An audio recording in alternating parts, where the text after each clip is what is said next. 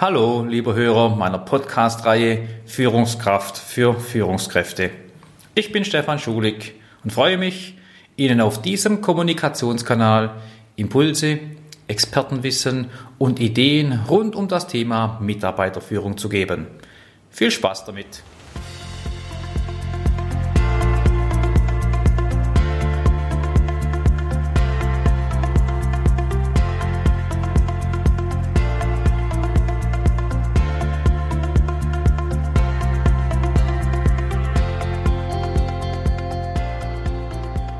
Das Wirtschaftswachstum hat dieses Jahr einen Dämpfer bekommen. Brexit, Amerika mit Trump, Automobilbranche. Ja, führende Institute und Unternehmen handeln nicht nur vorsichtiger, sondern spüren diese verhaltene Wirtschaftsentwicklung hautnah. Themen wie Gürtel enger schnallen, sich auf schwierige Zeiten einstellen, ja, Kurzarbeit oder Entlassungen sind häufiger auf der Tagesordnung zu lesen wie letztes Jahr. Herzlich willkommen wieder bei meinen Podcasts. Ich bin Stefan Schulig. Im Monat März hatte bereits die Organisation für wirtschaftliche Zusammenarbeit und Entwicklung, diese OECD, Organisation ihre Prognose für das deutsche Wachstum von 1,6 auf 0,7 Prozent reduziert. Das ist nur halb so viel wie im vergangenen Jahr.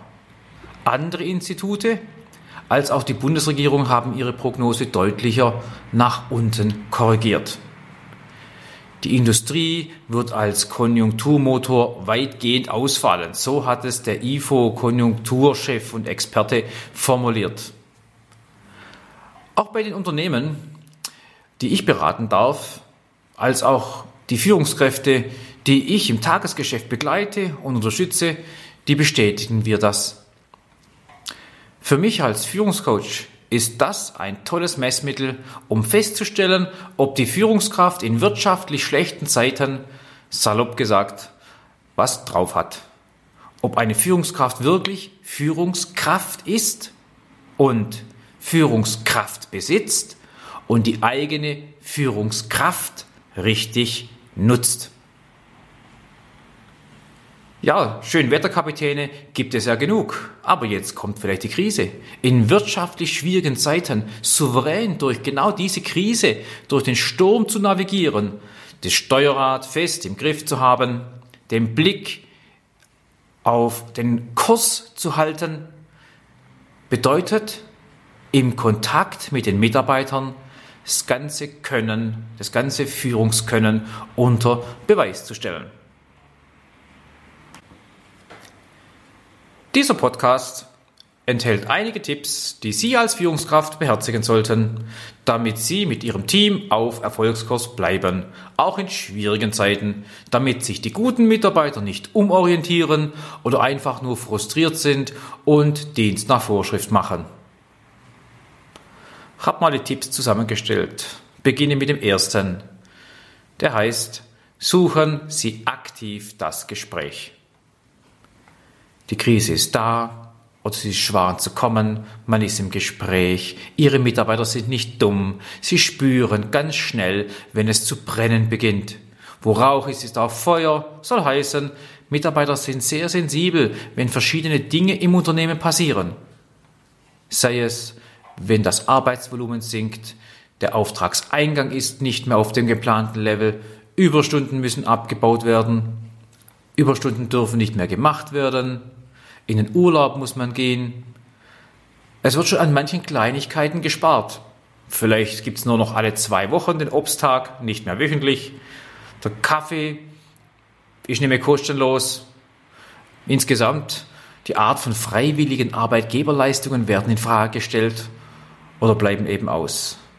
Die Chefs, man merkt es zusehends, dass sie nervöser werden. Sie informieren ihre Mitarbeiter deshalb frühzeitig darüber bitte, wenn das Unternehmen in einer Krise steckt. Binden Sie die Mitarbeiter ein. Und wenn es nur darum geht, den Mitarbeiter zu zeigen, dass man es merkt, dass man am Thema dran ist und nach passenden Lösungen sucht. Um einer auflebenden Belastungsprobe angemessen zu begegnen. Denn nur dann können Sie Ihre Mitarbeiter als Mitstreiter beim Bewältigen der Krise gewinnen. Also tun Sie mir den Gefallen, suchen Sie aktiv das Gespräch mit Ihrem Team, mit Ihren Mitarbeitern. Wenn Sie auch das Gespräch suchen, nächster Tipp, Nummer zwei, zeigen Sie mögliche Folgen auf. Informieren Sie Ihre Mitarbeiter. Tun Sie es offen, auch über mögliche Auswirkungen in der Krise. Auch wenn Sie persönlich ähm, vielleicht betroffen sind oder wenn es die Mitarbeiter, die Einzelnen auch noch persönlich trifft. Denn nichts verunsichert Mitarbeiter so sehr, wie wenn sie nicht einschätzen können, ist es ein Feuer, Großfeuer oder ein Strohfeuer. Ist es auf eine Region, auf einen Dachstuhl begrenzt oder wird es auf äh, ganze Teile des Hauses übergreifen? Hat es auch Auswirkungen auf meine persönliche Situation? Werden Mitarbeiter fragen. Ja, Sie wissen das, Sie merken das ganz schnell. Da beginnt die Gerüchteküche zu brodeln. Und das Feuer wird, und wenn es nur in den Köpfen der Mitarbeiter entsteht, stets größer, sodass jeder das Bedürfnis zu fliehen bekommt. Informieren Sie die Mitarbeiter also auch darüber, welche Maßnahmen werden oder wurden von Ihnen bzw. von der Unternehmensleitung ergriffen, um das Feuer zu löschen oder einzudämmen. Und wenn Sie in den Dialog mit den Mitarbeitern gehen, wenn Sie das Gespräch suchen, wenn Sie versuchen, auf eine entsprechende Art und Weise die möglichen Folgen zu zeigen. Dritter Tipp. Sind Sie so gut, bleiben Sie ehrlich. Machen Sie die Situation nicht rosarot, um die Mitarbeiter zu beruhigen. Das funktioniert sowieso nicht. Auch wenn Sie dies gerne tun würden, beschwichtigen. Denn die Mitarbeiter haben ein Recht darauf zu erfahren, wie sicher zum Beispiel Ihr Arbeitsplatz ist Entwerfen Sie aber auch keine unbegründeten Horrorszenarien. Das andere Extrem bringt auch nichts. Sowohl Beschwichtigung nicht als auch Horror. Um den Mitarbeiter zum Beispiel gewünschte Zugeständnisse abzuringen.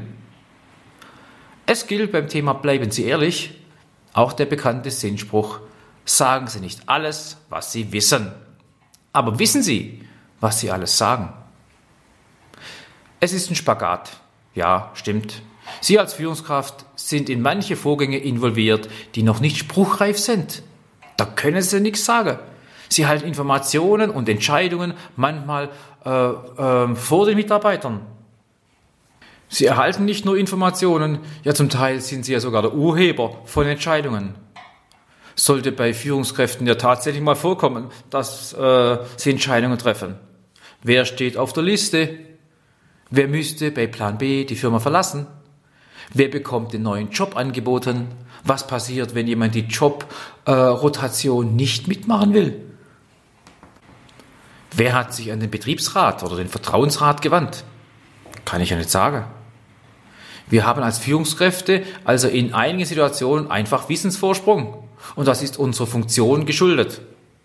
Es ist nicht immer vertrauensbildend, alles, was uns zu Ohren kommt, auch offen und ehrlich einfach weiterzutragen. Oder soll ich weiter tratschen sagen? Deshalb bleibe ich bei dem Satz. Sagen Sie nicht alles, was Sie wissen, aber wissen Sie, was Sie alles sagen. Um das zu unterscheiden und damit eine gute Entscheidung zu fällen, kommuniziere ich was, kommuniziere ich es nicht, weise ich gern nochmal auf meinen Podcast mit der Nummer 5, die Güte der Entscheidung hin. Was ist eine gute Entscheidung? Hier habe ich Ihnen einige Kriterien zusammengestellt, um zu einer guten Entscheidung zu kommen. So, und wenn Sie jetzt schon entsprechend Entscheidungen getroffen haben, dann bitte ich Sie auch, den Tipp 4 zu beherzigen. Zeigen Sie Rückgrat. Stehen Sie zu den Entscheidungen, die Sie oder auch die Unternehmensleitung getroffen haben, um die Krise zu meistern. Selbst wenn dies für einige Mitarbeiter negative Folgen haben. Verstecken Sie sich zum Beispiel nicht hinterm Vorstand oder der Unternehmensgruppe oder dem, dem gesamten Konzern oder hinter dem Firmeninhaber. Also eiern Sie nicht rum. Zeigen Sie bitte Format. Ja, manche Ihrer Entscheidungen werden nicht immer populär sein. Sind da sicherlich aber auch nichts Neues. Ich zeige sie nochmal auf. Sie bekommen dafür also auch nicht immer Applaus für solche Entscheidungen. Manche Entscheidungen sind ja sogar äußerst unangenehm. Die tun richtig weh. Auch produzieren sie in der Krise manches Familienleid.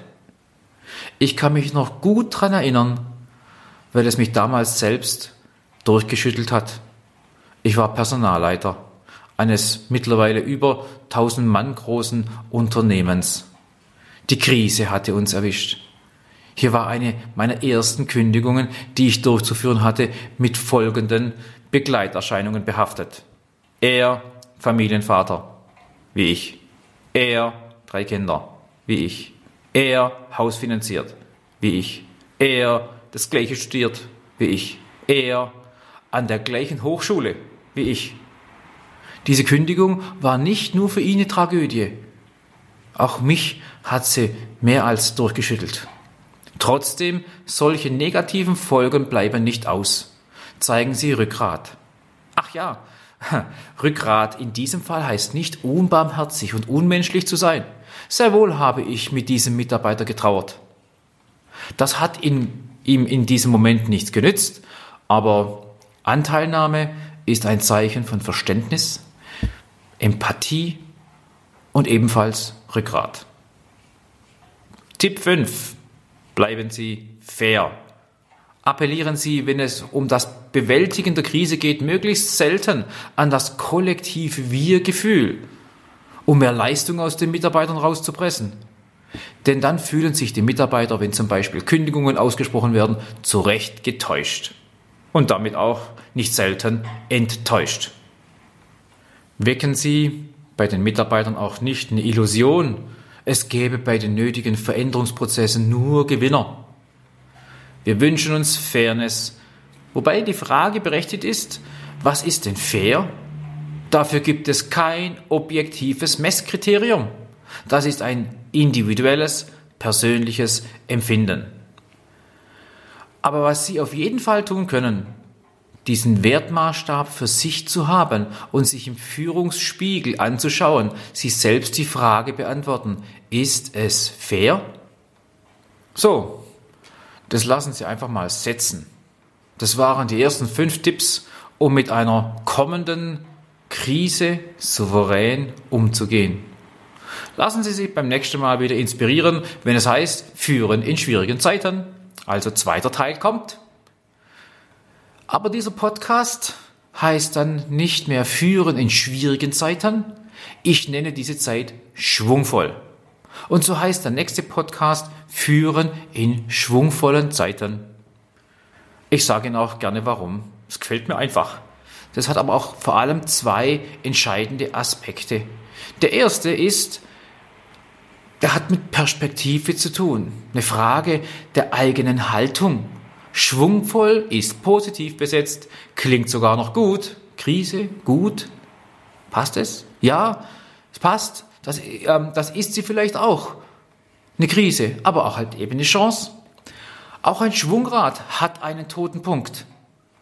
Und über diesen toten Punkt muss auch das Schwungrad kommen. Wenn vorher genug Power da ist, kein Problem, wenn die Führung stimmt. Also, es ist eine Frage der Perspektive, der eigenen Haltung, von schwierigen äh, Zeiten zu reden oder von schwungvollen.